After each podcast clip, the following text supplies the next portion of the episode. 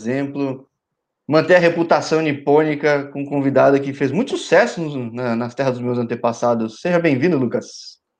Obrigado pelo convite, Jorge. Você ganhou pontos preciosos comigo. Acho que pontualidade é algo que não vem só dos japoneses, né, dos britânicos, ou das pessoas que têm respeito umas com a outra, né? Então, você ganha pontos. Eu acho que essa, esse nosso bate-papo, vamos dizer assim, vai ser bem interessante. Obrigado mais uma vez pelo convite. É, curioso. A gente até falava que isso aqui é hobby. Claro, se um dia virar alguma coisa, maravilhoso, né? Acho que é um hobby para preservar a, a, memória e principalmente os projetos novos das pessoas. Mas também entrevista o jogador que está em mercados pouco cobertos. Depois você até vê, eu falo com gente em Bangladesh, Hong Kong, vou amanhã falar com gente na Tunísia, Nigéria. Então, tem muito cara bom em toda parte do mundo. E, bom, você viveu essa realidade estando fora do Brasil, né? E, Lucas, a gente até falava aqui um pouquinho antes, é, você sempre foi discreto, né? Você é discreto hoje, acho que quando você jogava bola, você sempre foi, né? É, eu, eu tenho poucas, acho que quase polêmicas grandes, praticamente nenhuma, e sempre tentei manter a discrição. É, apesar de vir de classe baixa, meus pais sempre estiveram muito ao meu lado, assim, me dando uma estrutura bem bacana. Eu, eu sempre estudei, terminei o segundo colegial é, bem empurrado, mas assim, sempre tendo isso na cabeça, que os estudos era, seriam importantes, principalmente pós-carreira. Eu acho que a descrição vem, vem um pouco disso, né, de família, de, de ter essa, essa questão bem ligada aos pais, e educação, e disciplina. E aí você leva um pouco para o campo também, né, apesar de dentro do campo, assim, é, você ter o, o lado um pouco de, de, de, não de polêmica, né, mas de ser um pouco mais enérgico, né, e às vezes acabei já sendo expulso, já tive algumas brigas, principalmente nos atletibas da vida, talvez os clássicos que eu tenha tido uma diferença, mas as pessoas até falavam, minha esposa fala muito, fala muito isso, nossa, é, quem conhece o Lucas intimamente não é todo esse essa pessoa tão tranquila, principalmente dentro de campo, às vezes eu me transformava um pouquinho, mas com polêmicas ali que ficavam dentro do campo e fora, com imprensa, torcedor, essas coisas, nunca tive nada que chamasse atenção. E é até curioso, né? Que nacionalmente você fica mais conhecido pelo Furacão, pelo Atlético, né? Mas você, por exemplo, você tá falando de onde agora? É, isso que é gostoso, né, Jorge? Eu, toda vez que eu tenho oportunidade de falar, eu digo, eu fiquei 10 anos no Botafogo de Ribeirão, sou ribeirão pretano, sou nascido e criado aqui, apesar de ter saído com 19 lá para Curitiba, mas eu fiz toda a minha base no Botafogo. Eu estreiei nos profissionais com 16 anos, meu primeiro gol também com 16. É, participei de todas as categorias de base. Antigamente não existia escolinha, né? Meu treinador Paulinho, que, que me viu aí triunfando e, e me deu essa, essa chance né, de jogar pelo Botafogo. E é sempre bom eu falar, é sempre bom quando eu tenho oportunidade. E gosto muito quando eu tenho canais como esse que eu posso realmente ter esse tempo de falar muito de Botafogo, que é a, é a minha verdadeira escola, a minha verdadeira base, base também não só como é, um atleta, mas também como um ser humano. E sou sim daqui criado no Santa Cruz, criado aqui no Botafogo de Ribeirão. Do Pantera, orgulho de Ribeirão.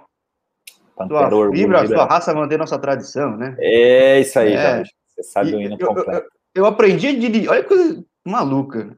Eu sempre fui muito certinho, né? Não pegava carro antes dos 18. Aí tinha que aprender a dirigir de carro, viajei com meus pais. Por algum acaso da vida, escolheram ir para Ribeirão, por motivo, sei lá, nenhum. E o lugar que estava mais tranquilo era em volta do Santa Cruz. Então eu cansei de dar volta no estádio, assim, no, em janeiro, que não tinha jogo nenhum. Cansei, cansei, aprender a manobrar, tudo. Então. Santa ali, Cruz, ali era, uma lembrança era, boa, né? era o local, imagino que ainda é, de, de treinamentos de carro, literalmente. Talvez seus sim, pais sim, te sim, levaram já pra, com essa intenção aí. Sim, e ali era onde a gente fazia os testes também de baliza e tudo mais. É ali é, que eu reprovei. É ali que eu reprovei três vezes. Acabei oh. com a sertãozinha. Você vê, não sou tão certinho assim, né? Eu reprovei duas só. Reprovei duas.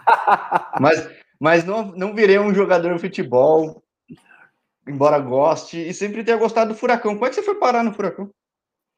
Então, é, eu comecei a ter destaque no Botafogo muito cedo, né? Assim, fui convocado para a seleção brasileira jogando no Botafogo, é, seleção paulista, disputei somente uma taça, mas assim, em 96, é, disputei a São Paulo de 96. 95 eu tinha feito três jogos, quatro jogos pelo profissionais, mas eu ainda era amador. E 96 que, que eu tive o um grande destaque, a gente sobe para a Série B do brasileiro, mas naquela época não existia a lei do passe, né? Você era preso ao clube, então sempre teve especulações no meu nome, Cruzeiro, Guarani, que era naquela época uma potência, né? Assim, e o sonho de todo, portuguesa. É, o nosso sonho aqui de, de, do Botafogo era um sonho mais atingível, né? A gente não sonhava com o Barcelona, o Paris Saint-Germain, o Real Madrid como os, hoje os futuros craques sonham, né? O nosso sonho era mais palpável. E, e numa dessas é, vinda, né, dos olheiros, do, que hoje falam captadores, né? É, observaram vários jogos meus e acabou que se concretizou com uma parceria com o Juan Figuer. Na verdade, eu não fui diretamente para o Atlético, eu tinha uma parte do meu, do meu passe ligada ao rentista lá do Uruguai e fui para o Atlético. E, assim, mas tudo em função do que eu vinha fazendo pelo Botafogo, vários anos artilheiro nas categorias de base, depois nos profissionais também me destacando. O ano de 98, apesar de a gente estar na, na Série A2, foi um ano muito importante. Fiz oito gols, acho que em 14 jogos. Então, esse destaque, apesar de não ter é, as informações como, como tem hoje, né? Que hoje faz o gol, já aparece não só na internet, mas instantaneamente, né? Todo mundo tá sabendo. Sim, naquela é, época era mais. sites de né? estatística aqui, acho que até muitas até atrapalham o futebol, né? Porque a pessoa olha tanto estatística que é, é um negócio maluco. Antigamente dava para a gente enganar um pouquinho, mas hoje em dia não dá. Hoje em dia as pessoas vão lá ver quantos minutos você jogou, quantos passos certos você deu. E na minha época não, era, era no raiz mesmo. E, e o Carleto, grande é, homem que veio ver esses jogos aí, gostou muito e deu o aval para o Petralha, que era o, ainda é, né, o grande ainda mandatário, é, né? ainda é o grande mandatário do Atlético, é, fechar a negociação. Foi uma negociação que foi eu, Gustavo e o Cocito. Cocito. Foi, foi, os foi os três caipiras lá para Curitiba, nunca tinha visto frio na minha vida e foi. É, então, quem, com quem conhece Ribeirão Preto, você, você não precisa ver que está chegando Ribeirão Preto, você começa a sentir o calor aumentando, né? É um negócio. É, é, impressionante, aqui é, é de outro mundo, mas eu adoro minha cidade, Sim. acabei vivendo em, em, em, temperaturas até piores que Curitiba, mas o calor é o que me é o que me agrada mais. Mas você pegou um calor positivamente muito bom de uma torcida fanática, até pelo nome da torcida, e no momento, poxa, do fim dos anos 90, o, o Atlético Paranense renasceu, né? Seja com o Paulo Rink, com outros caras que foi crescendo, foi surgindo a arena, você deixa a marca na arena.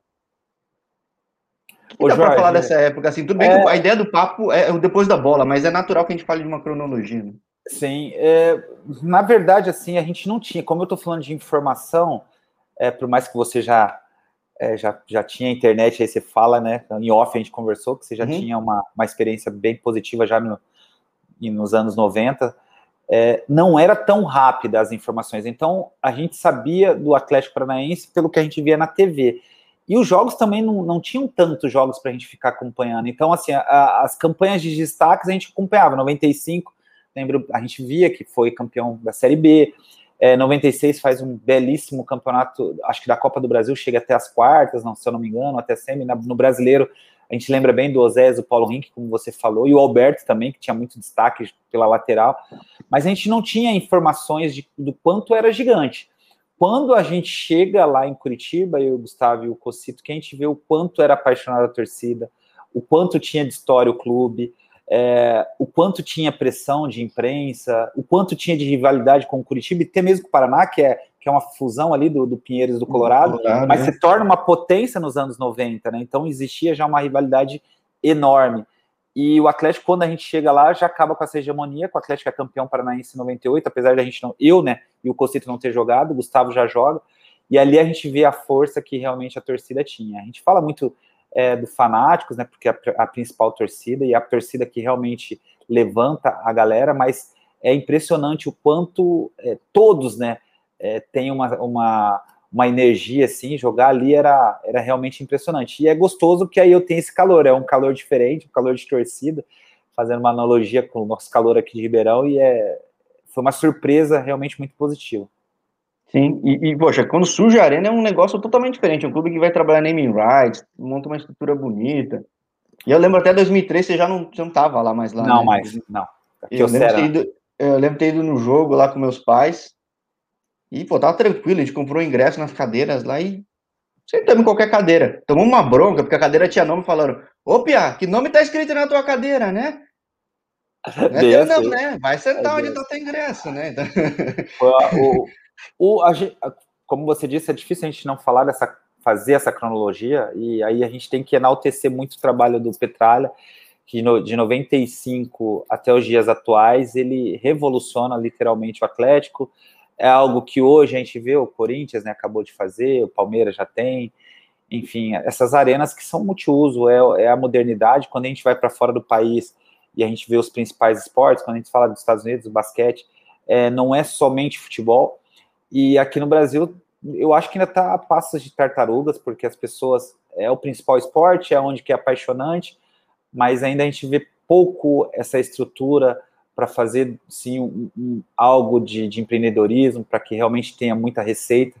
Eu acho que está bem distante dessa realidade, apesar de ser um esporte que é difícil um brasileiro que diz que não goste né, de futebol.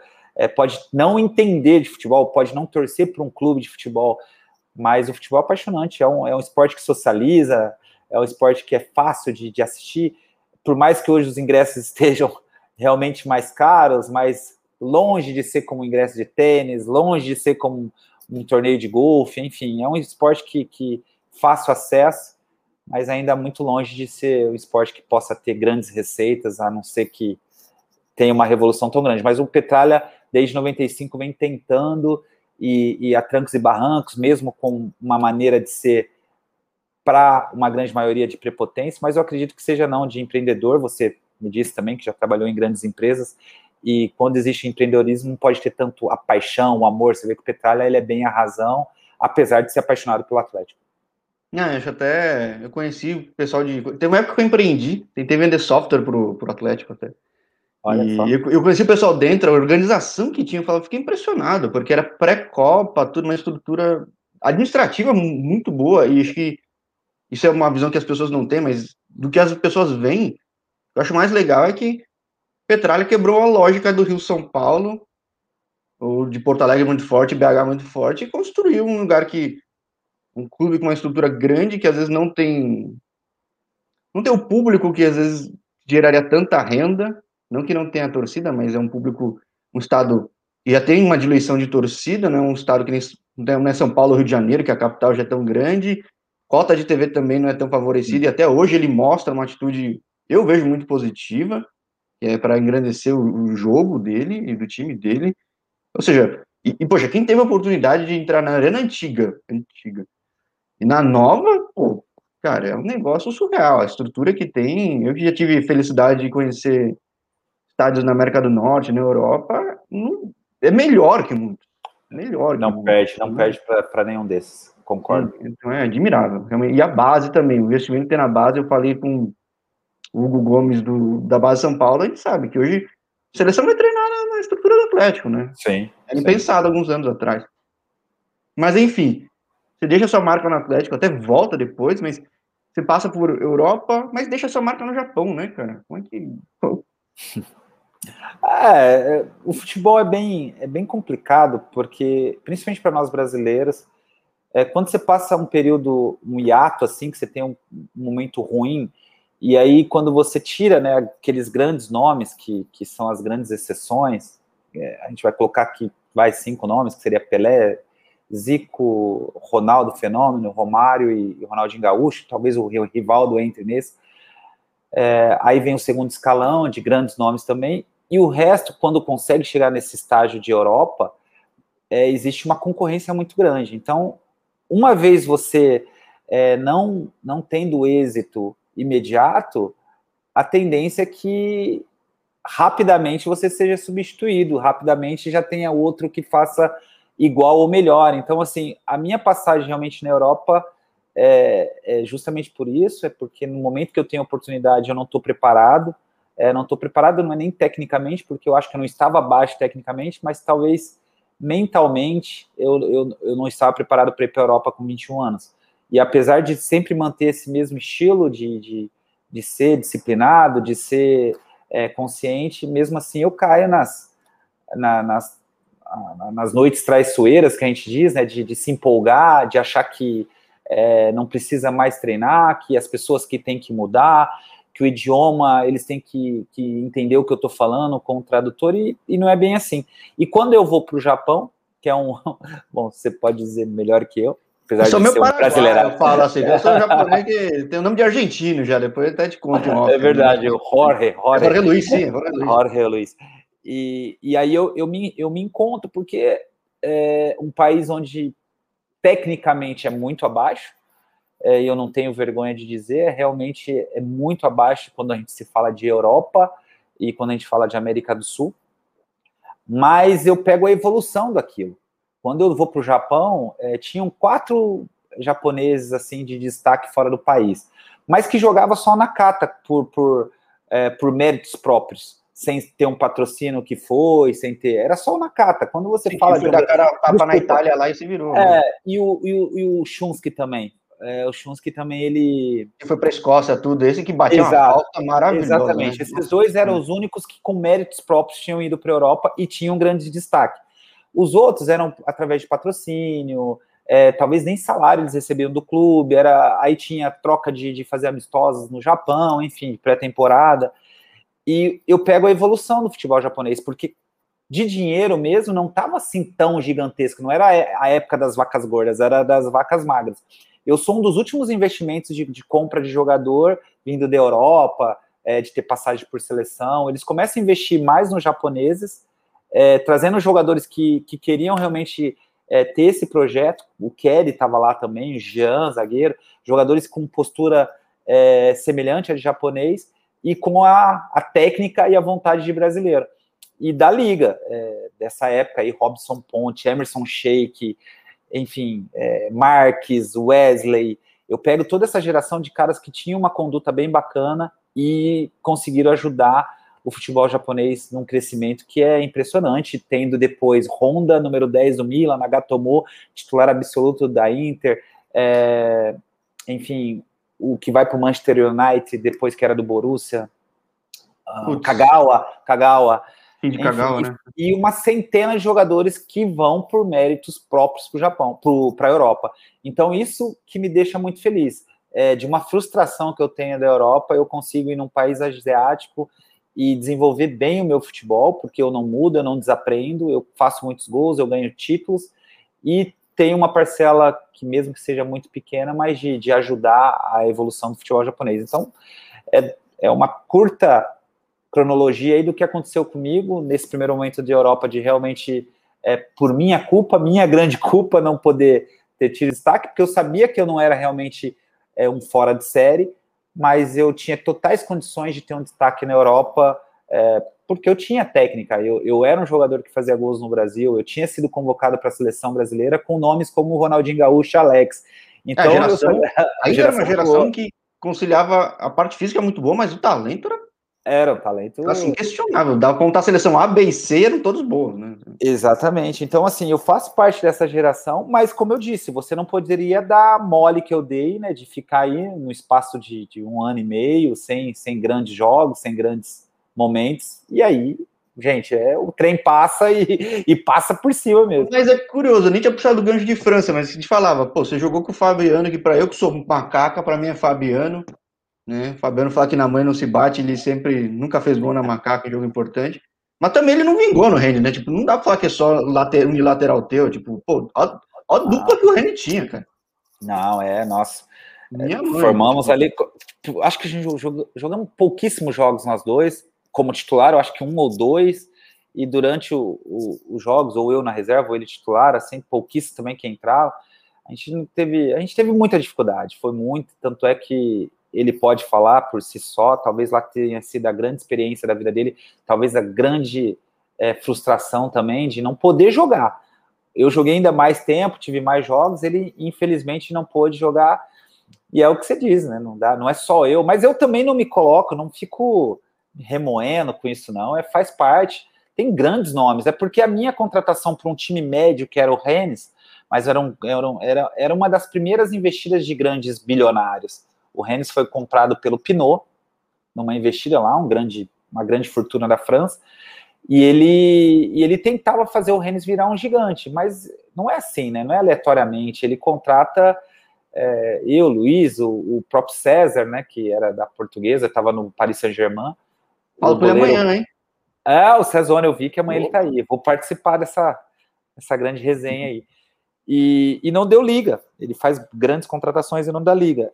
E isso é diferente acontecer, por exemplo, no, no, numa Inter de Milão, como agora tá lá o pessoal asiático comprar e tá dando certo, mas já faz um tempasso que eles estão lá. E uhum. quando você compra num time mediano, que era o Rennes, eles querem o resultado imediato. E não aconteceu. E, pô, a Liga Francesa é muito equilibrada, sempre foi, então não é muito fácil. equilibrada, muito equilibrada. Tinha que fazer algo, isso é uma opinião minha agora, é, para o Rennes realmente dar certo, como o Paris Saint-Germain fez. Trazer realmente os extraterrestres do futebol, na época, né, eu estou dizendo, que seria, no caso, o próprio Ronaldinho Gaúcho, é, ou até mesmo o Ronaldo que estava ali, né, é, com lesões, mas era um grande nome, é, enfim, assim ele poderia, mas ele trouxe promessas que nunca tinham jogado na Europa e as dificuldades foram enormes, não só dentro de campo, né, mas adaptação, língua, clima, cultura, é, culinária, que tudo isso depois eu fui vendo que era uma delícia. Me acostumei muito bem. Fora do, de campo foi uma delícia. Aprendi a língua, aprendi a culinária francesa, poxa, de vinho, então, é, do pinguim aqui, né? Do, de só beber o pinguim, aprendi o que, que é uma uva boa. Poxa, então é, tem as coisas boas também que, que, que nessa minha passagem lá pela Europa. Eu queria eu estar em forma para estar usando minha camisa do pinguim aqui, agora tá apertada, cara. Foi isso o tempo que eu era mais atleta, né? Agora é curioso, porque nessa época da França, poxa, acho que foi. É difícil dizer uma época de ouro, mas, poxa, você tinha o PSG que não tinha tanto resultado, mas tinha jogadores absurdamente talentosos, absurdamente. O Monaco estava muito bem na época. O Olympique Marseille sempre teve bem. O Saint-Etienne ainda era grande, pô, que hoje deu uma diminuída, Sim. mas e tinha com os brasileiros a dupla, bons. A dupla era Alex, Alex Dias e Aloysio. Aloysio, exato. Ó, pô. Aí você tinha o Lyon, só o Lyon que ganhava tudo. É. O, Juninho Nantes, o Nantes tinha uma equipe que não era de grandes nomes, mas era uma equipe muito forte. Sim, que foi Nantes mudou, na... você junta 10 times aí, ah. que não jogar. Não, cara, não dá pra do nada fazer um negócio desse. Tipo, não, tinha que ser é, uma... Então... Tinha que ser algo diferente, assim como eu falei, de trazer os extraterrestres para dar uma, uma modificada bem grande, assim, no nível, né, eu digo, de ser realmente um, um nível totalmente diferente dos outros. Sim, sem dúvida, sem dúvida. É. Aí, falando em financeiro, o fundamento prevalece no longo prazo, né? Às vezes dá errado um ano ou outro, mas Sim. fazendo no Atlético, você pega uma final de liberta e volta depois a ganhar título continental, porque o projeto tá bem feito. Pode cair, subir, mas faz sentido. É verdade. Agora, fazer um projeto que é curioso, pô, quando você foi no Japão, você, você chegou no ápice lá com o Gamba certo? Desculpa. Quando você, você, você, passa por dois times no Japão, correto não? Eu, eu fui primeiro para o UFC Tóquio, como a gente estava falando, saí uhum. do, da Europa direto para o UFC Tóquio.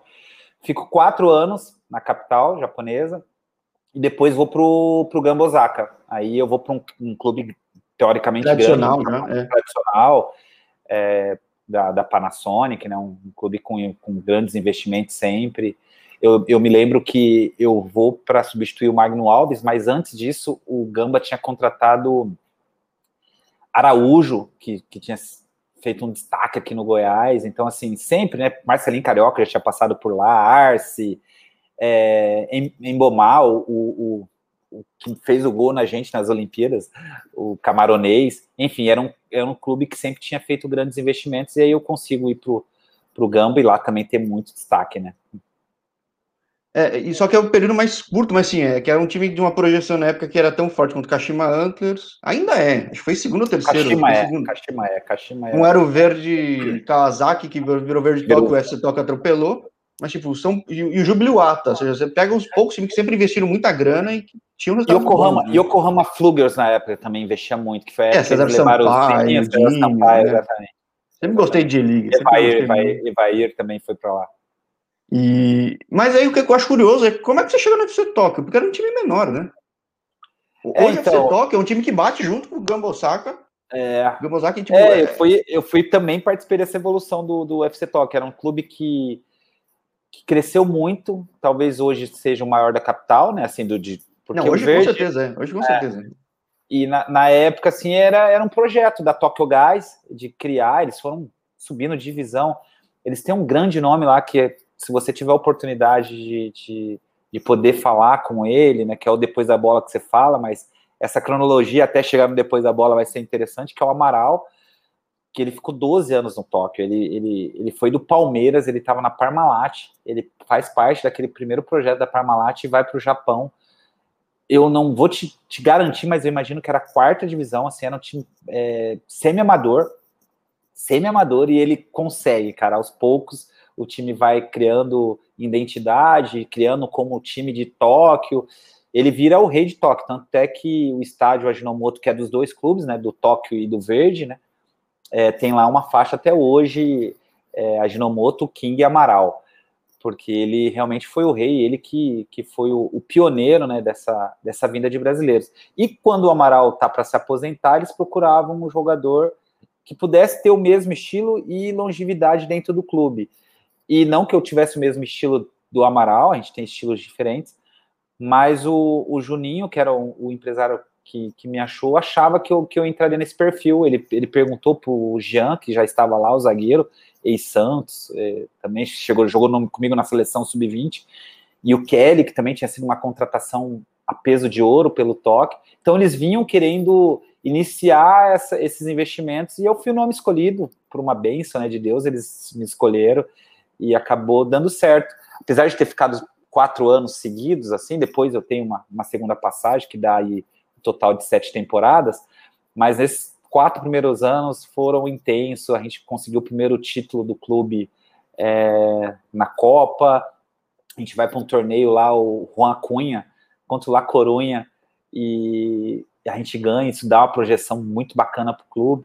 Então foi, foi um período que a gente consegue elevar o nome do toque, mas a gente não saía do meio da tabela. Da J-League, a gente não passava do meio, e, e isso que fez eu querer mudar. Eu, eu quis ir, ir pro, pro Gamba justamente por isso, para poder tentar é, mudar um pouquinho. Minha câmera travou aí ou é... Travou, travou. Você tá me escutando? Normal? Tô, tô escutando. Travou, não... parece que você tá indo pro cabeceio assim, cara. Parece que... É, do jeito que eu gostava. eu vi que travou aqui para mim, mas a minha internet tá boa, tá estranha. Vamos ver, vamos ver. Tem, tem, vamos tentar entrar e sair, então você consegue aí rapidinho? É, vê aqui. Vê aí. Tá tudo igual. Continua travado, continua travado. Espera aí, um minuto. Olha só, travou. Que doideira. É. Bom, Ué. lembrando também que quem pode, quem quiser ouvir pelo Spotify vai achar a conversa de louco, mas. Ó, que é... Eu vou. Eu Quer sair vou... entrar, Lucas? Eu, eu, não, eu vou. Para você aí é, é ruim, mas eu faço. Não, mas faz parte do ao vivo e até a gente contextualiza um pouco. Para quem não acompanha tanto o, estranho, né? o estranho é que, que você me, me, me, escuta bem, né? Então não é na internet mesmo. Enfim, eu vou sair aqui então e já volto em segundos. Sim, senhor, sim, senhor. E é curioso, né? Que acho que Lucas Severino acabar tendo uma, uma experiência de vida muito interessante. Europa, de uma forma mais breve, mas com muito aprendizado. Né? Que ele mesmo disse, a gente aprende muito, às vezes até no insucesso, mas no Japão, que é uma referência de gestão, tem um sucesso estrondoso, né? Pelo Japão ele acaba conquistando títulos, acaba vendo a evolução de um projeto, que eu acho também muito interessante, e volta para o Brasil, mas no fim, é o gancho que eu quero fazer com ele voltando é, é esse retorno para o Japão e aí sim o depois da bola, né? O que que... Lucas, voltaste, Lucas? Acho que sem vídeo. Eu já estou aqui. É, só sem vídeo ainda, curiosamente. Ah, que estranho, hein? Sim. Eu, eu, e o mais estranho é que eu tô pelo computador e tá tudo ok aqui. Vamos ver. Eu vou entrar pelo celular então, vamos ver. Mas aí vai ficar ruim, né, a imagem. Não, pelo contrário, a maioria usa pelo celular. Só, não, só até não abre via Instagram, não. Pega o link e vai tudo certo. Eu continuo. Eu, eu falava aqui só, Lucas, dessa segunda passagem só no Japão. Eu acho que a gente ia fazer o gancho com depois da bola. Né, porque ele pega um projeto que evoluiu muito, claro, tem uma cidade com porte grande, mas também uma cidade que tem uma concorrência grande, né? Para quem vê esportes de outros esportes aqui no Brasil, por exemplo, como, eu que cobri muitas outras modalidades, você vê que um futsal não tem espaço aqui na capital. Embora o Corinthians tenha um projeto fantástico, né? até mandar um abraço para o André Bier, que é meu amigo, ganha muitos títulos, mas é difícil competir com a audiência que existe de futebol, de ligas até do exterior, enfim, de uma série de outras coisas. E Tóquio é um grandíssimo mercado, né? Enfim, é, Tóquio acaba sendo. Opa, Lucas, voltamos, voltamos. Eu falava justamente assim, quando você estava fora, que por mais que Tóquio tenha um potencial, desenvolver um projeto em Tóquio não é fácil, né? Colocando o microfone aqui para ficar melhor. Sim, porque desenvolver um projeto em Tóquio não é um negócio fácil. Acho que, que nem eu falava, eu estava falando no gancho de São Paulo, de outros lugares que às vezes você pega um projeto uh, grande, mas é, a, a, a, concorrência pela audiência, pela, pela atenção do público em geral é muito grande. E Tóquio, poxa, é, Japão é historicamente uma terra do beisebol, tudo. Tóquio você tem que gastar muita grana. Você viu esse projeto Sim. crescer e aí você volta, né? Como é que foi essa volta? Aliás, quando você voltou para o Brasil eu achava que você ia encerrar a carreira no Atlético. Ah, mas eu encerrei. é porque é. Eles, me eles me resgataram, né? Na verdade, foi bem isso. Eu, vou, eu voltei para o Atlético também, com esse intuito, né, de tentar é, encerrar. Estava com 32 anos. Pensava em jogar mais, no máximo mais dois anos. Eu já tinha colocado isso na minha cabeça. E o que aconteceu foi justamente isso. Eu, eu vejo que não consigo ter o mesmo nível de de 2000, lá de entre 98 e 2000, e eu não queria passar vergonha. E aí sou muito honesto. Mas você é muito humilde, desculpa te cortar, você acha que você acha que não tem talento, não tem nada, putz, cara. É, não, aí, mas era, é, eu vi que o time não estava dando liga no Atlético Paranaense em 2011, é, apesar de ter vários jogadores de, de muito talento, mas não estava dando liga, tanto é que no, em quatro meses que eu fiquei, é, põe cinco, vai, de janeiro a, a maio, a gente teve Sérgio Sérgio Soares, Leandro Nils, Geninho e o Adilson Batista. Então, eu via que aquilo ali não era mais para mim. Poxa, como é que eu ia me readaptar com quatro treinadores diferentes em cinco meses? Era impossível. E eu precisava de uma readaptação. E aquilo eu falei, cara, mas tá bom, termina aí o Paranaense, que nós perdemos para o Coxa é, esperando a Copa do Brasil ali. Eu, eu fui vice-artilheiro da Copa do Brasil, praticamente, porque o Alessandro fez cinco, eu fiz três, então eu fiquei perto dele. E o que eu mais senti foi isso. Eu falei, cara, eu acho que no brasileiro eu não vou ter nível e o clube também não, então eu não quero participar. Não joguei nenhum jogo, era, na verdade a estreia contra o Grêmio, e eles fazem uma homenagem para mim de despedida mesmo, uma placa, a camisa com 61 gols, tinha feito 122 jogos. Foi lindo. Só que depois desse dia, é, na verdade, dia 11 de maio que eu parei, assim, que eu fui lá conversar com eles, e começou, pô, japonês, primeiras entrevistas, né? Poxa, mas tá cedo, 32 anos, e aí vinha as entrevistas. E o toque tava muito mal, cara. Eles tinham caído para a segunda divisão. E um amigo meu, que tá no clube até hoje, falou: Cara, você não tem vontade de, pelo menos, vir ajudar a gente aqui, resgatar? O público era de 27 a média, tá vindo 18, tá vindo 15 mil a sua vinda pelo menos vai dar uma mudada. E aí Se você falar de Brasil 15 é piada, 15 é pra é caramba piada, hoje em dia, mas, né? mas tipo. É... Para Japão era pouco, né? Porque o é. estágio lá é para 50 mil. Sim. Eles davam mais prejuízo no 12, 15 mil. Aí eu, ele falou, cara, vamos. Aí eu falei, não. Aí dia 30 de maio eu faço essa despedida lá no Atlético e os caras tentando me convencer, me convencer. Eu vou pro Nordeste com a minha esposa, pô, literalmente uma aposentada. E lá no Nordeste eles me cutucam, eles falam, ah, poxa, na época lá, esse meu amigo, poxa, quando você veio para cá, né, a gente te ajudou, porque realmente o, o Tóquio me ajudou em termos de, de, de ressurgir para o futebol, assim, de ter alegria de jogar futebol em 2004. E aí meio que eles jogaram essa, essa coisa em mim, e até foi voltou a chama, assim, nossa, será que eu tenho capacidade para ajudar, assim? O time estava em 13 terceiro.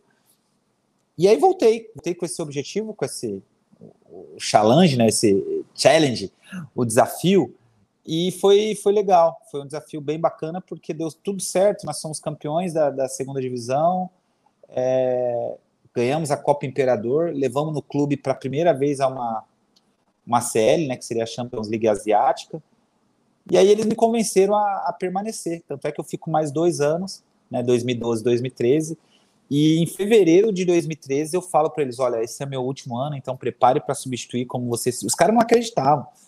Tanto é que quando eu faço um rato trick contra o rato trick, falei em japonês, você viu? Eu não falei, falei. É, três gols, né? É, então é engraçado que assim, eu, imagina falar meu nome, né? Deve ser tão difícil como falar Rukasu, né? Tipo, é, é né?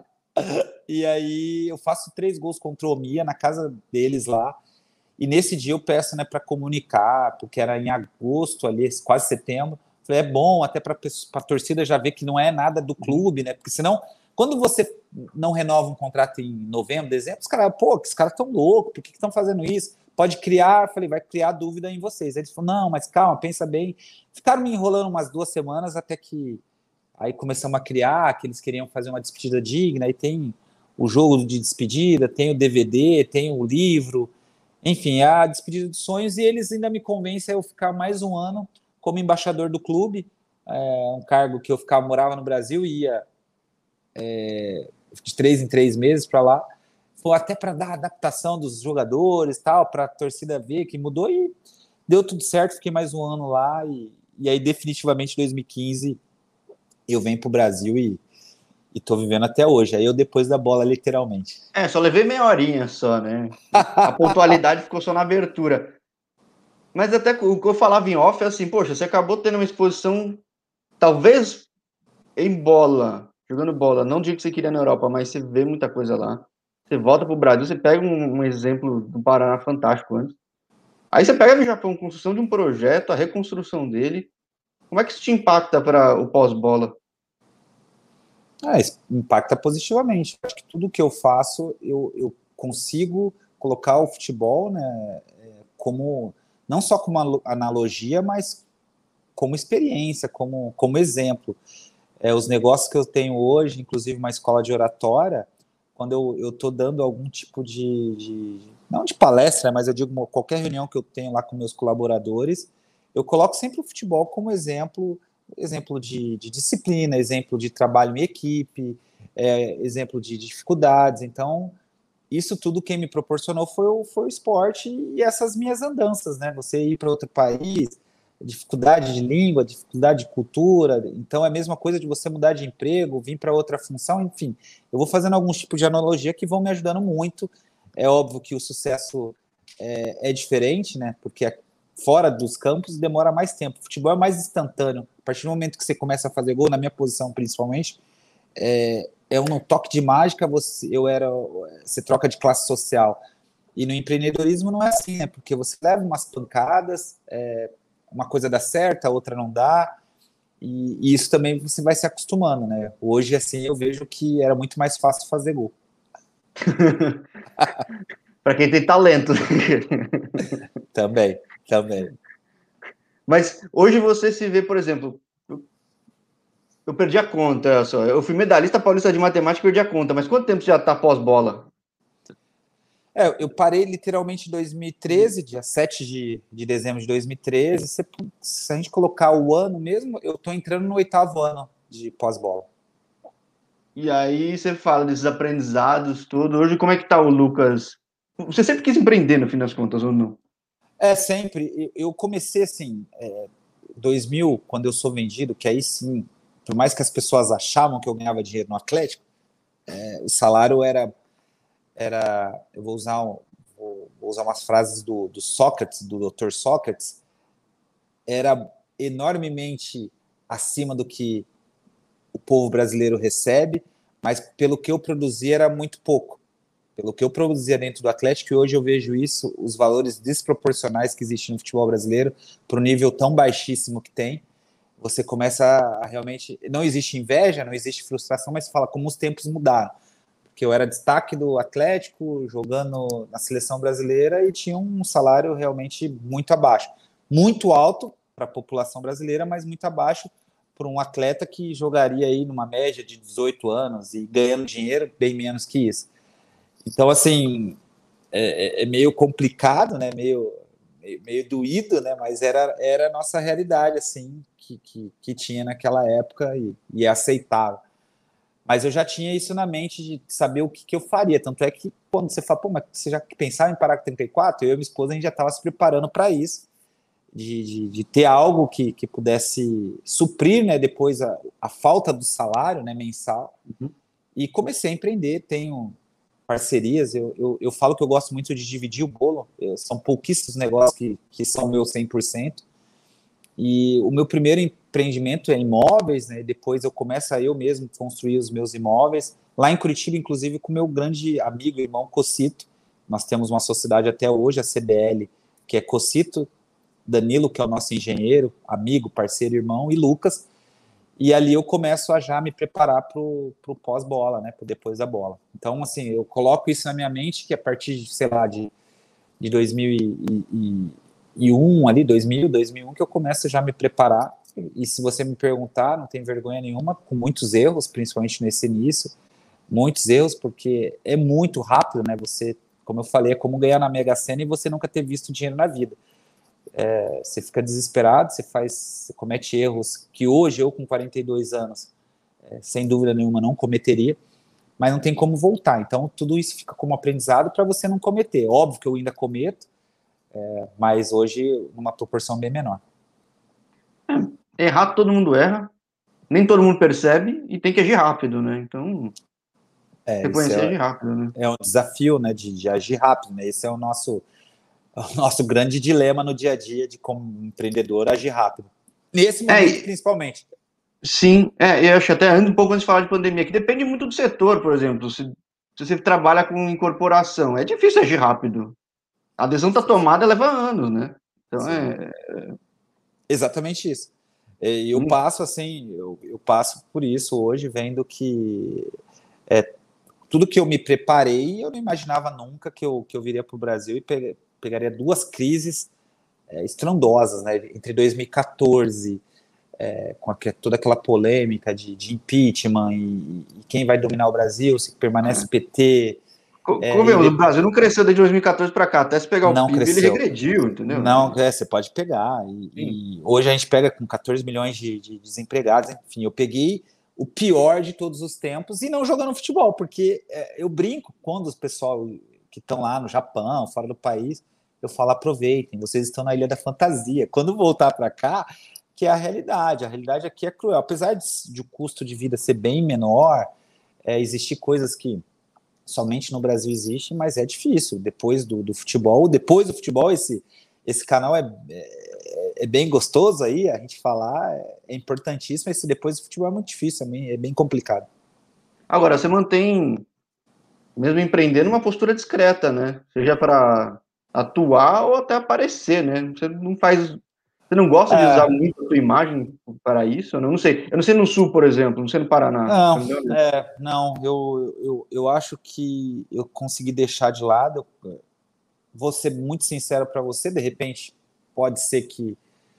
É, por dois motivos.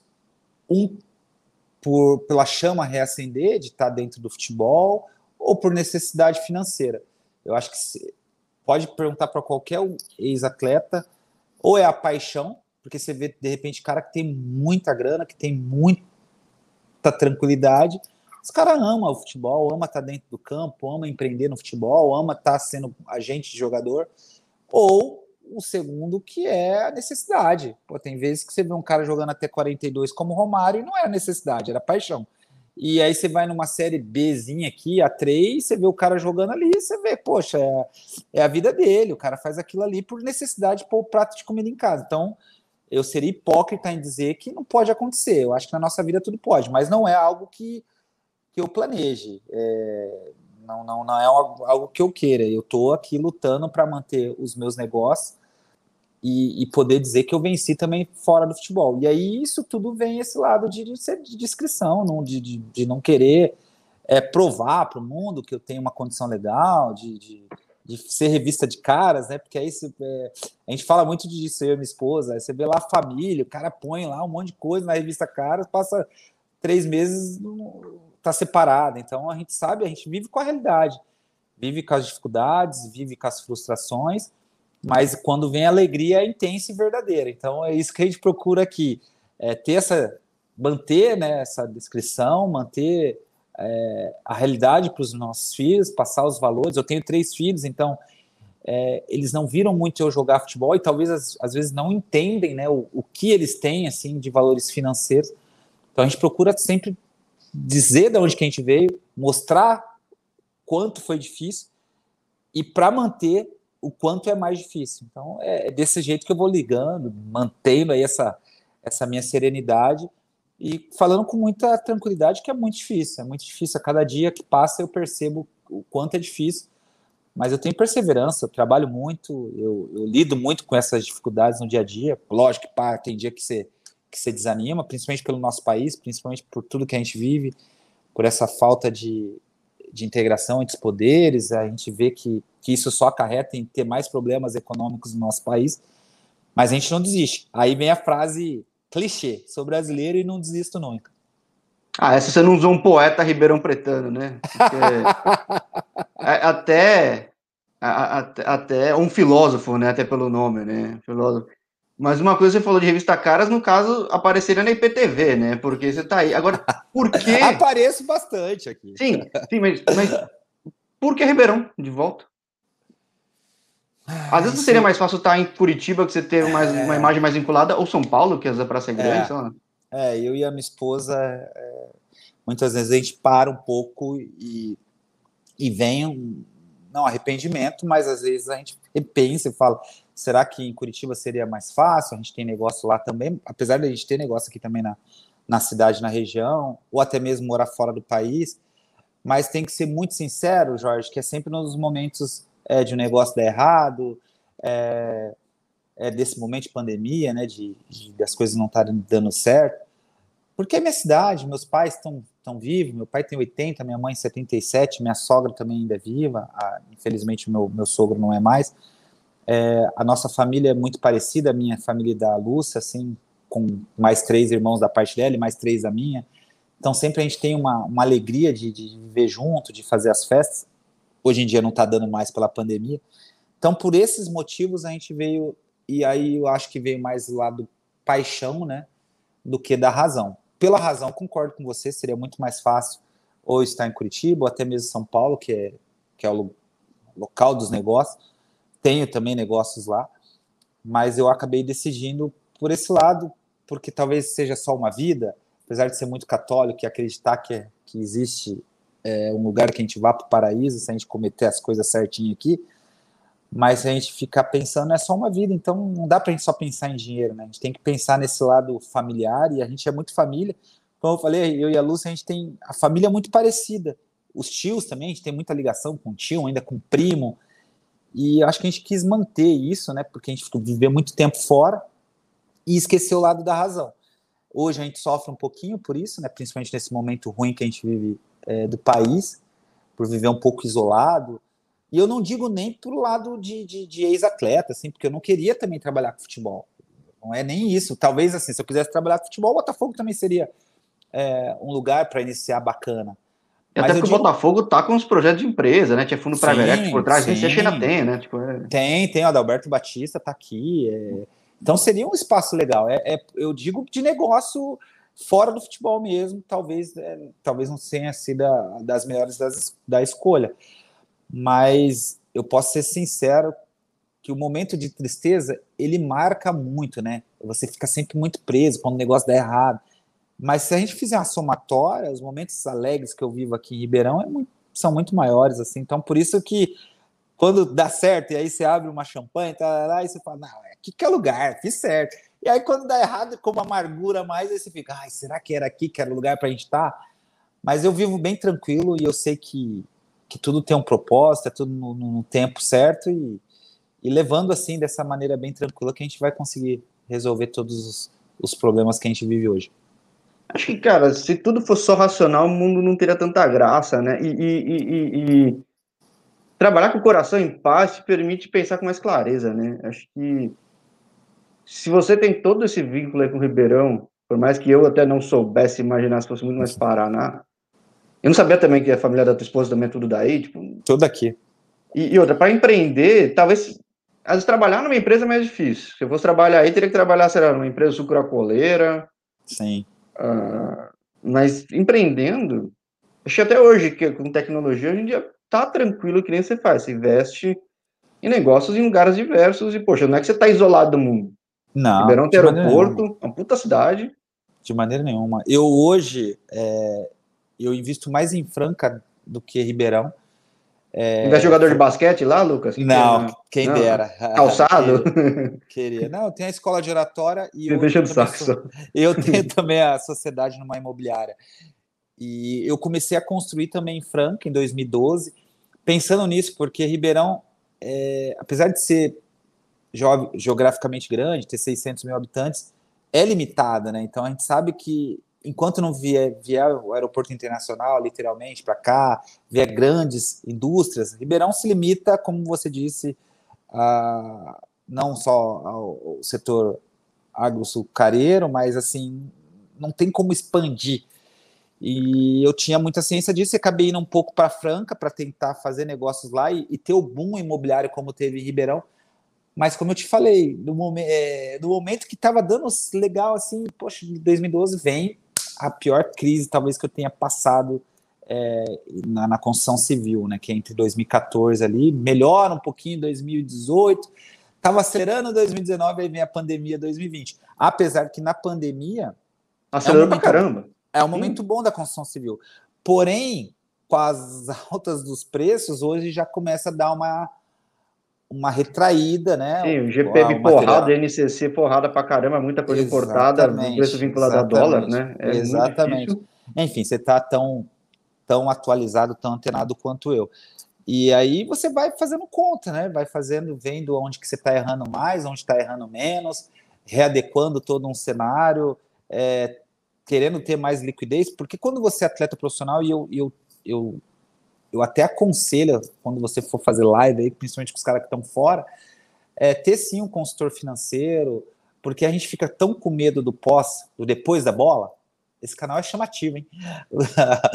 o, que é, a página, né, na verdade, que você acaba com medo, você, você faz coisas mais com medo do que com a, com a razão, assim, você, poxa, preciso ter algo ali para ter um aluguel, para ter. E Hoje a gente percebe que não, porque você precisa, às vezes, muito mais de liquidez do que patrimônio. Então, assim, coisas que, que só com o tempo que você vai conduzindo. Isso leva tempo para você aprender, leva tempo, você começa a errar muito.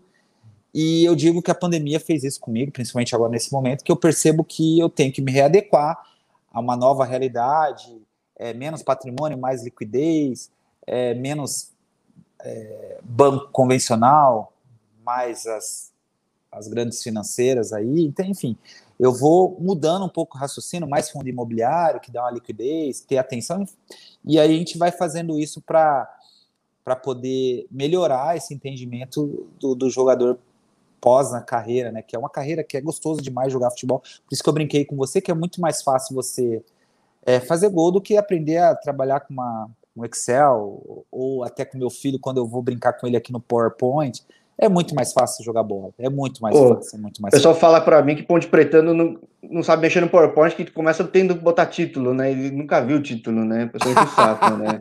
Tá aqui. Então, é, é... Não, mas uma coisa assim que acho que uma analogia futebolística que ajuda muito, né? É, dependendo da, independentemente do grau de conhecimento da pessoa sobre futebol, analogias futebolísticas, como você mesmo falou, funcionam. Construção civil é quase uma via de um goleiro, né? Porque você faz cinco defesas. Você toma um gol, fica marcado. Um, um SPE que você não faz muito bem feito dá um problema dá que persegue problema. do resto, né? Muito problema. Mais fácil fazer o SCP. É, então, mas aí quem tá vendo, de repente vai ficar meio perdido aqui, né? Mas, sim, né? Quem tá falando em termos meio técnicos, mas digo, é, é uma analogia que é, às vezes você vive de fazer gol, mas nessa você tem que não tomar o gol, né? É, é, meu... é, é bem complicado. É o que eu falei, não, Hoje eu vivo esse momento, talvez o momento mais complicado que eu tenha passado, né? Eu, aí fazendo analogia, eu vou para a França, agora o momento que eu vivo hoje é a França, e se realmente for da maneira que é, o melhor está por vir, que vai ser os anos dourados que eu vivi no Japão. Então, é, eu imagino que seja assim a nossa vida, desses desafios, mas eu acho que essa conversa é muito boa para as pessoas verem que o pós-futebol é, é sempre complicado, mas quando você tem clareza, tem transparência, tem honestidade, né? Poxa, paga os impostos tudo certo, apesar de ser totalmente errada a maneira que a gente paga, porque não tem reversão nenhuma para nós, a gente paga pouco e o pouco que a gente paga é, não é revertido da maneira correta. E você tendo esse entendimento, você vai melhorando, você vai. Se você quiser também, porque tem muita gente que não quer. E eu falo por mim, no meu nível de, de, de atleta e com o, o tanto de, de, de recursos que eu tive, que não é é muito longe dos grandes nomes, é o que estou dizendo. Eu, eu fui um jogador que, apesar de ter tido muito sucesso, é, não, não tive uma carreira para sentar no sofá e contar dinheiro. Esse é o grande desafio. Eu acho que a grande maioria vai ser como eu. Então, quanto antes ele tiver essa clareza, né, para poder fazer bons negócios e ter uma um pós-carreira bacana, seria melhor. E eu estou passando essas grandes turbulências justamente por no meu início lá não ter essa ciência, né? Se eu tivesse, se hoje uma pessoa tiver alguém que oriente, que, que realmente conduza a ter bons negócios, a ter bons investimentos, como eu falei aí, tem várias N, né, empresas que mexem com isso, é, o pós aí fica muito mais fácil de lidar. Hoje eu vivo uma turbulência maior, mas não é por esse momento, é tudo que eu fiz lá no início, né? Mas a gente vai vai contornando, vai costurando daqui, ajeitando de lá e no final vai dar tudo certo.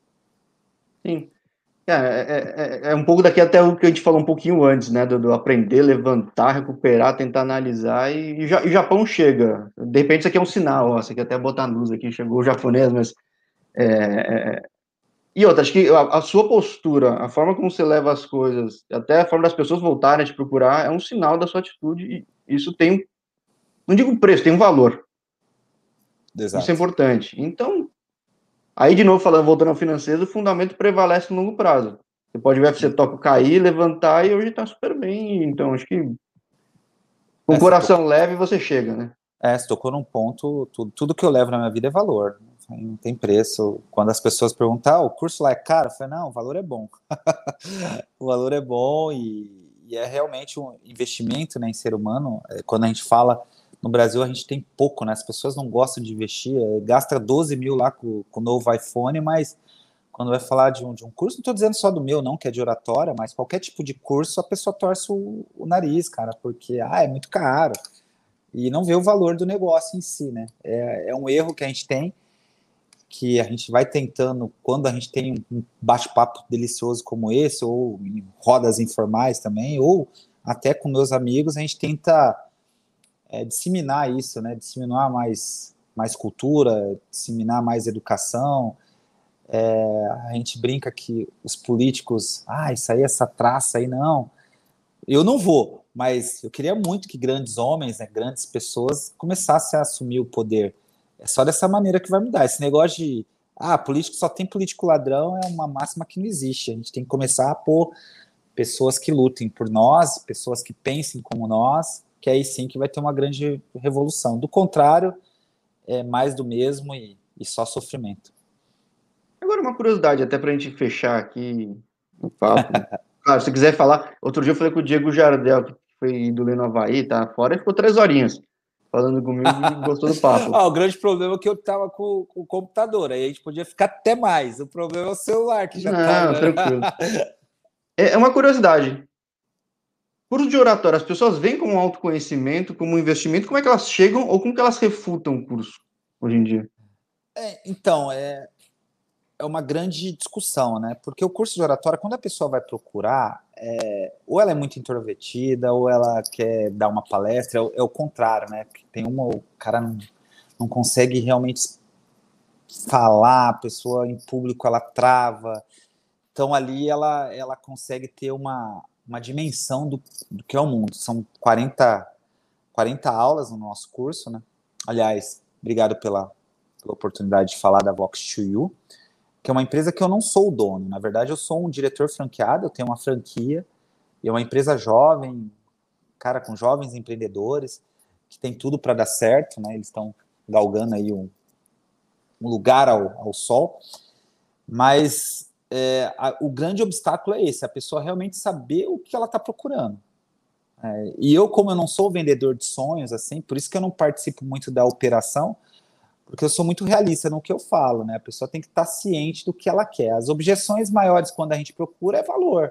É valor não, é preço, porque o curso tem um valor que eu acho que é baixíssimo por ser um investimento pessoal.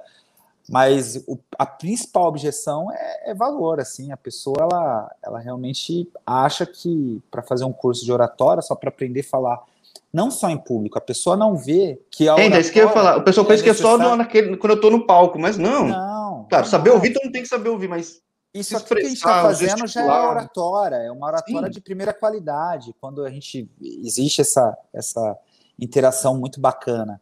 Relacionamentos tem que existir oratória, na venda tem que existir oratória, enfim, em, vários ambientes aí do, do, do, dia a dia. Mas não, a pessoa imagina que seja só, ah, mas para que, que eu vou lá? Eu, eu, nunca vou dar uma palestra, mas ela, poxa, é uma vendedora que ela atende mal o seu consumidor. Ah, mas eu, eu não preciso falar lá na, na reunião do meu chefe. Não precisa, precisa, você precisa colocar com, com propriedade o que você está passando, enfim.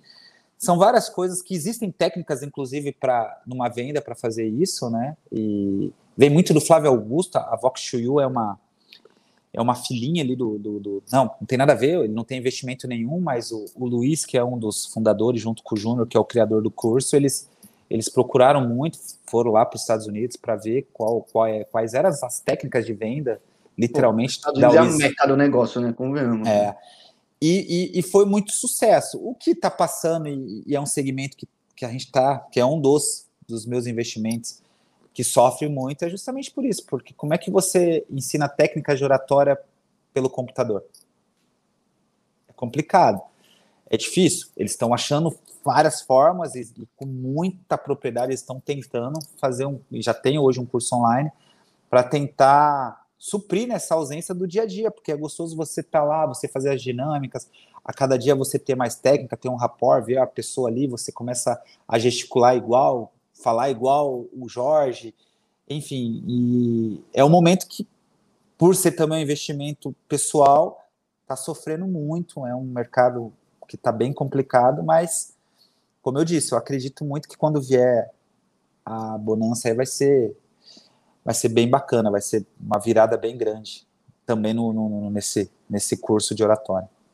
Sim, porque olha, eu digo, falei fora, fora do ar, trabalhei em Ambev, eu sou um cara que tem uma respiração ruim, eu, se não tiver preparado, eu falo rápido, para dentro, mas a Ambev me treinou para gesticular da forma correta, pelo menos foi a felicidade de eu ter sido treinado da companhia de identificar pessoas, as, as maneiras de comunicar, comunicação pelo olhar, para passar o recado visual. da forma, é, para passar o recado da forma correta, para passar a serenidade e até a confiança que as pessoas não sabem e não precisa necessariamente ser num palco, né? Acho que isso que é exatamente que é muito importante. Então, quando, mas eu, eu vejo sempre essa dificuldade que eu não vou dizer que é só o Brasil, a gente vê o resto do mundo. As pessoas querem uma pílula mágica, né? Querem um é. negócio é. que faz assim.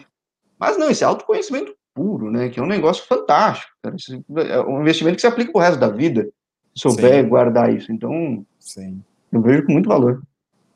Que bacana, gostoso escutar isso. Fico mais feliz ainda, como eu falei, porque quando a gente vive num momento tão ruim, a gente tem a chance maior de desistir, né? Porque eu sou um empreendedor, sou um investidor, então assim, é como você vai distribuindo os ovos em várias caixas, uhum. né? É, às vezes passa pela sua cabeça a desistir. Poxa, quando você começa a fazer muito aporte, é, a receita é bem menor do que o custo, você começa a ver ali, poxa, o custo de caixa não bate.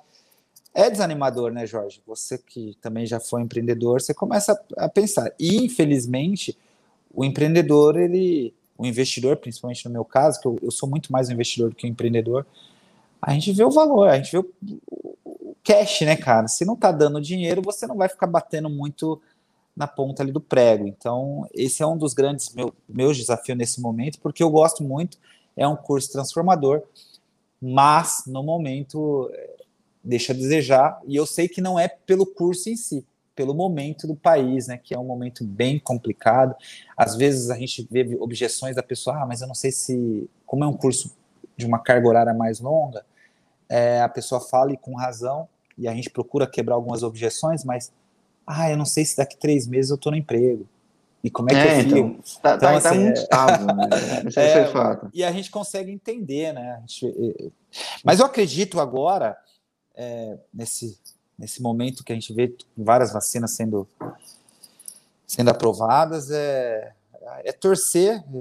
Eu e você, não sei, imagino que você também, a gente não tem muito o que fazer, é só torcida. É torcida para que seja aprovada, para que seja comprada, que, que esteja o mais rápido possível disponível para a população. E eu acho que é somente dessa maneira que vai reaquecer a economia, é, vai abrir um, um maior número de, de, de, de, de lugares aí para ter emprego, né? Vai diminuir aí essa, essa taxa que é que é grandiosa. Desde 2014 que eu vejo 12 milhões, 13, 14, pô, não desce, cara. É muito louco. Não Sendo que, na verdade, ele aumenta, né? Porque quem fica aumenta. muito mais sem procurar, ele sai da conta, né? Então, Exato. sejamos realistas, né? Que é... é bem aí a conta. Ontem tá, eu vi uma reportagem exatamente sobre isso, assim, e é, é desanimador. A gente que está gerando emprego, a gente que sabe que a pessoa depende de nós nessa pandemia, e, e não é com, com a questão, ah, o coração, não, porque eu quero que dê certo. Eu gosto de ver aquilo. Todo o negócio que eu faço, eu quero que dê certo. Aí vem a analogia de jogador. Você, você entra, poxa, eu quero ganhar, eu sou determinado, eu tenho disciplina, eu gosto. E aí você vê que não sai, vai patinando, vai patinando. Mas eu ainda acredito que, que como eu falei, né, se, se tudo der certo ainda, eu acredito que nesse ano ainda seja um ano bem complicado. Eu estou me preparando para 2021 ser um ano que a gente tem ainda muitos desafios, mas preparando o solo ali para 2022. Então, é, não sendo. Tem gente que vai falar, poxa, você é pessimista. Não, eu não posso ser tão otimista diante de um cenário que a gente está vendo hoje, tanta instabilidade, tanta desinformação, de tanta incoerência.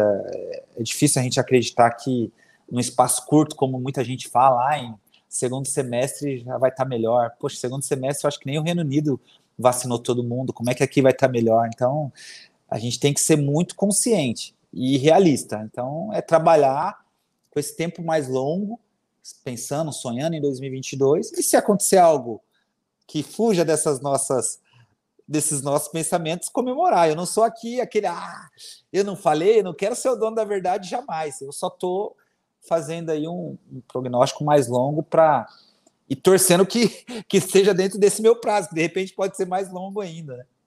Sim, é, não está nas suas mãos, né? Esse não, esse fator, né? Então, é. Não está nas nossas mãos, infelizmente.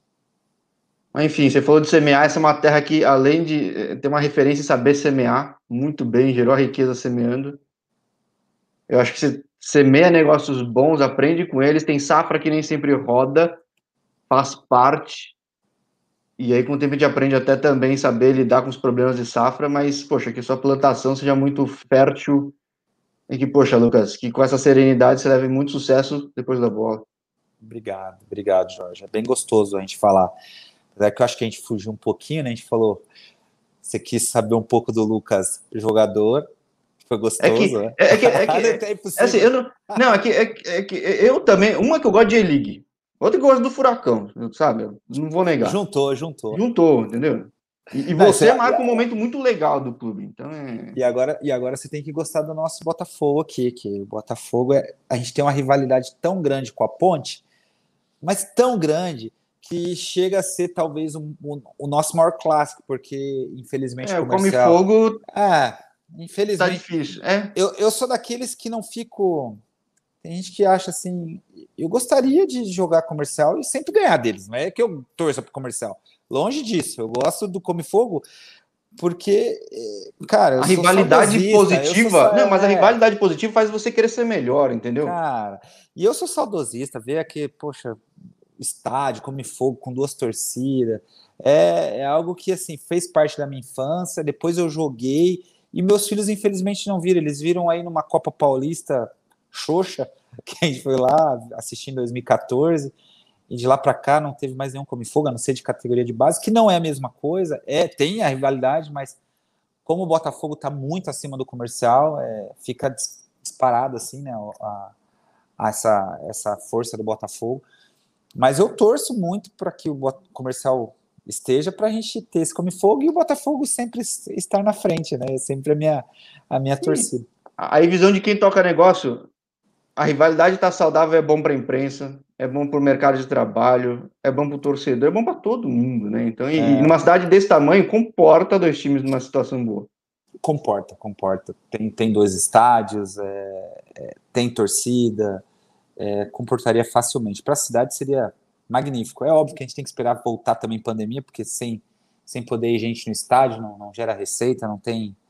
É, o pessoal não, não, não assina lá o sócio torcedor, enfim é, tá bem complicado também para o futebol, viu? Eu sim, falo aí de, sim, de entrar sim. no futebol, mas não seria um bom momento para entrar no futebol também, não. É, depende só no mercado do Oriente Médio, cara. Só assim, cara, porque a grana sai assim, do chão. Cara. Os japoneses, eles são complicados ali, não daria para entrar. Eles, eles, não que seja traiçoeiro, o japonês ele é muito respeitoso, ele é muito disciplinado, mas para ele ele ter a confiança 100% em você leva tempo. Eu, eu demorei um tempinho até para ser capitão do time lá. Eu via que tinha gente, poxa, mas ele não fala o japonês é, 100%, né? Eu não falava fluente, o meu foi de ouvido, fiz os cursos de conversação, mas eu não, eu não sei ler o katakana e o hiragana, que talvez sejam os mais fáceis, e o kanji, então, Sim. eu só sabia alguns lá de Coreba mesmo. E, e aí você percebe, né, quando você é capitão de um time e tem japoneses com, com tanta credibilidade, poxa, até você ganhar o respeito daquele cara provando que você não é só bom tecnicamente, mas que você pode conduzir um time. E fora de campo é a mesma coisa. Eu percebi também no começo, ali quando eu paro, é, tentei ajudar algumas pessoas informalmente, aí ah, o cara escuta. Até levei um garoto lá para o Tóquio, que hoje está triunfando, é um cara que você vai fazer entrevista, vai ser bacana ele está na Bielorrússia, é, igual você falou, esses mercados alternativos tem muito craque de bola.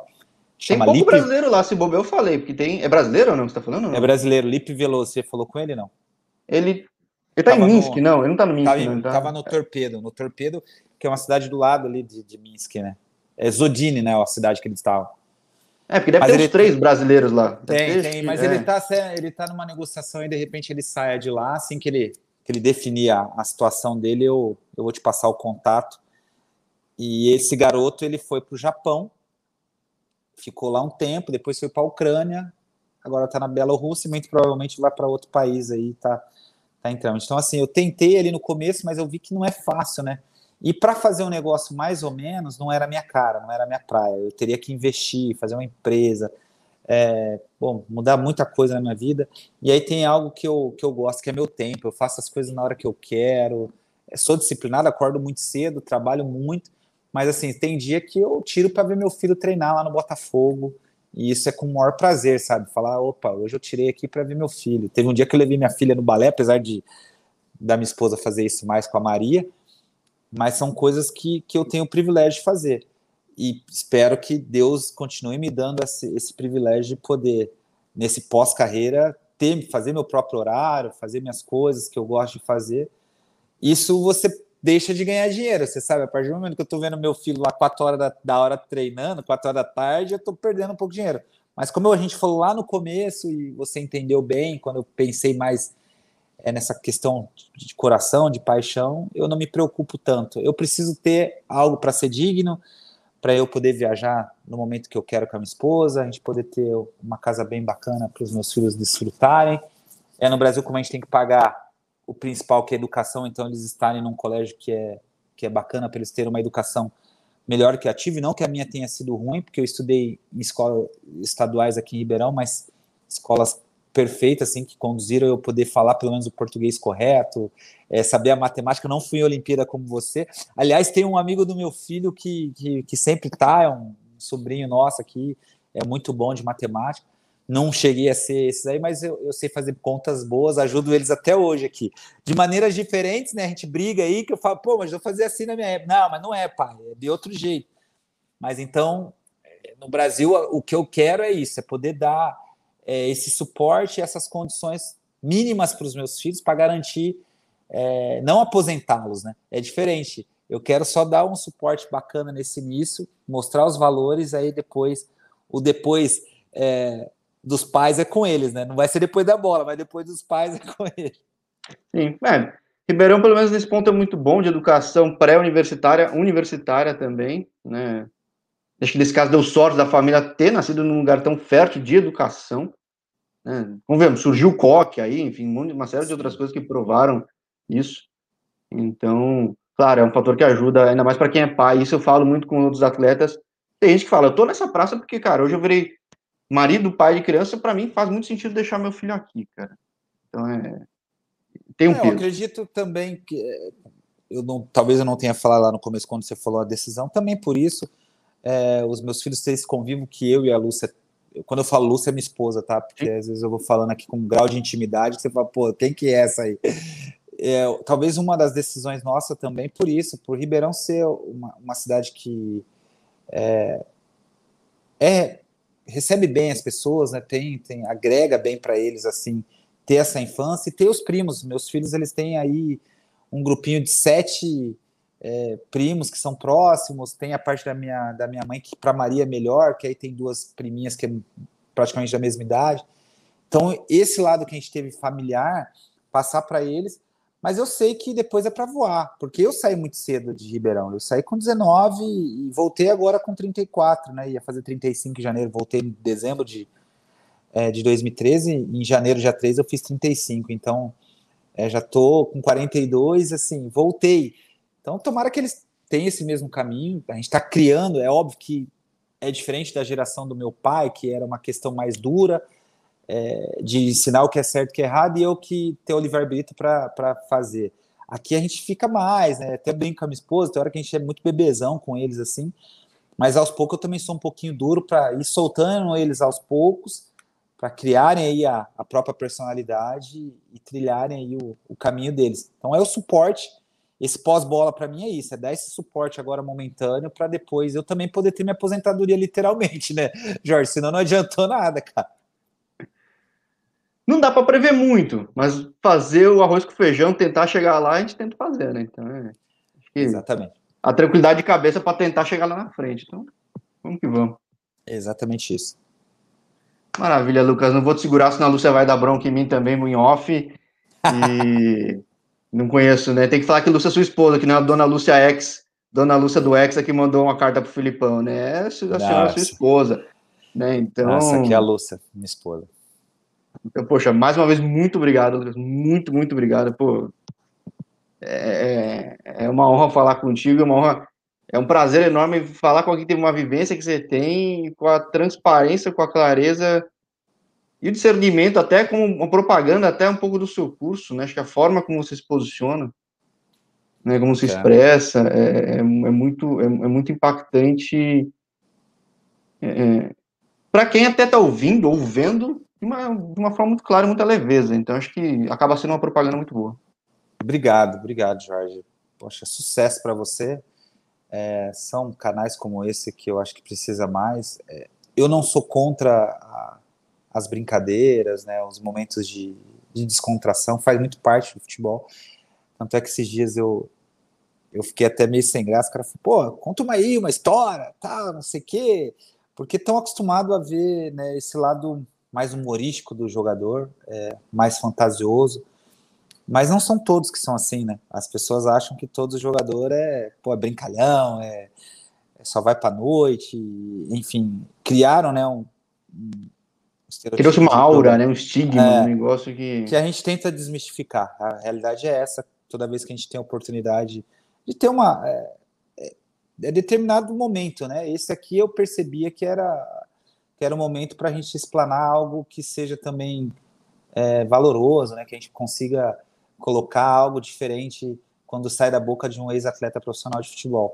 Eu participei de muitas palestras e foi bem bacana essa pandemia, mesmo que foi online e, e eu via nos professores a surpresa e aí é ruim porque vem o preconceito porque Toda hora. Nossa, mas você é jogador de futebol falando assim? Porque imagino que eles iam querer as piadas, ia querer aqueles contos.